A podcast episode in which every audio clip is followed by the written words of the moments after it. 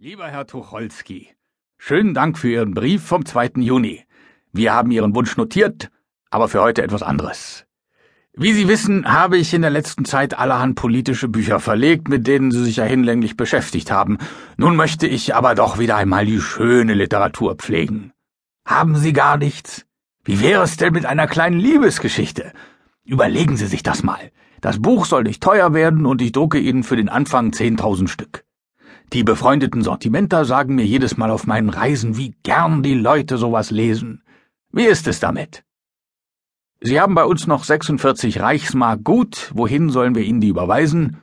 Mit besten Grüßen, Ihr Riesenschnörkel Ernst Rowold. 10. Juni Lieber Herr Rowold, vielen Dank für Ihren Brief vom 8.6. Ja, eine Liebesgeschichte. Lieber Meister, wie denken Sie sich das? In der heutigen Zeit Liebe? Lieben Sie? Wer liebt denn heute noch? Dann schon lieber eine kleine Sommergeschichte. Die Sache ist nicht leicht. Sie wissen, wie sehr es mir widerstrebt, die Öffentlichkeit mit meinem persönlichen Kram zu behelligen. Das fällt also fort. Außerdem betrüge ich jede Frau mit meiner Schreibmaschine und erlebe daher nichts Romantisches. Und soll ich mir die Geschichte vielleicht ausdenken? Fantasie haben doch nur die Geschäftsleute, wenn sie nicht zahlen können. Dann fällt ihnen viel ein. Unser einem.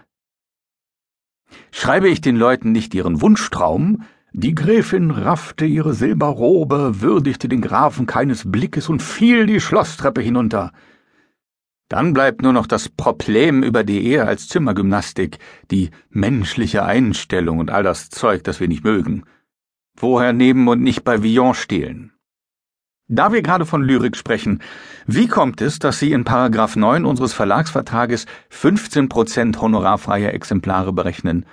So viel Rezensionsexemplare schicken Sie doch niemals in die Welt hinaus. So jagen Sie den sauren Schweiß Ihrer Autoren durch die Gurgel. Kein Wunder, dass Sie auf Samt saufen, während unser einer auf harten Bänken dünnes Bier schluckt. Aber so ist alles. Dass Sie mir gut sind, wusste ich. Da Sie mir für 46 Reichsmark gut sind, erfreut mein Herz. Bitte wie gewöhnlich an die alte Adresse. Übrigens fahre ich nächste Woche in Urlaub. Mit vielen schönen Grüßen, Ihr Tucholsky.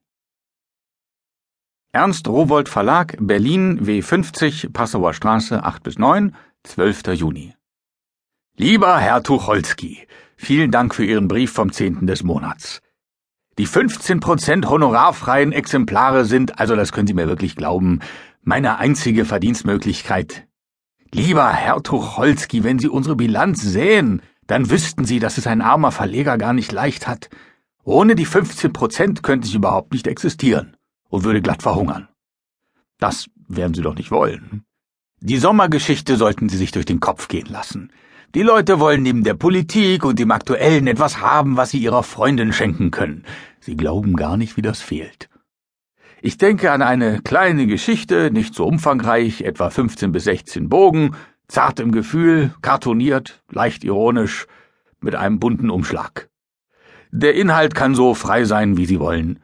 Ich würde Ihnen vielleicht insofern entgegenkommen, dass ich die honorarfreien Exemplare auf 14 Prozent heruntersetze.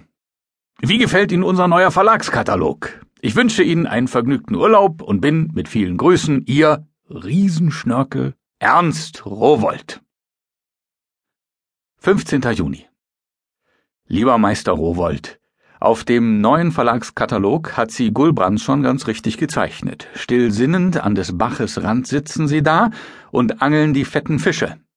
Der Köder mit 14% honorarfreier Exemplare ist nicht fett genug. Zwölf sind auch ganz schön. Denken Sie mal ein bisschen darüber nach und geben Sie Ihrem harten Verlegerherzen einen Stoß.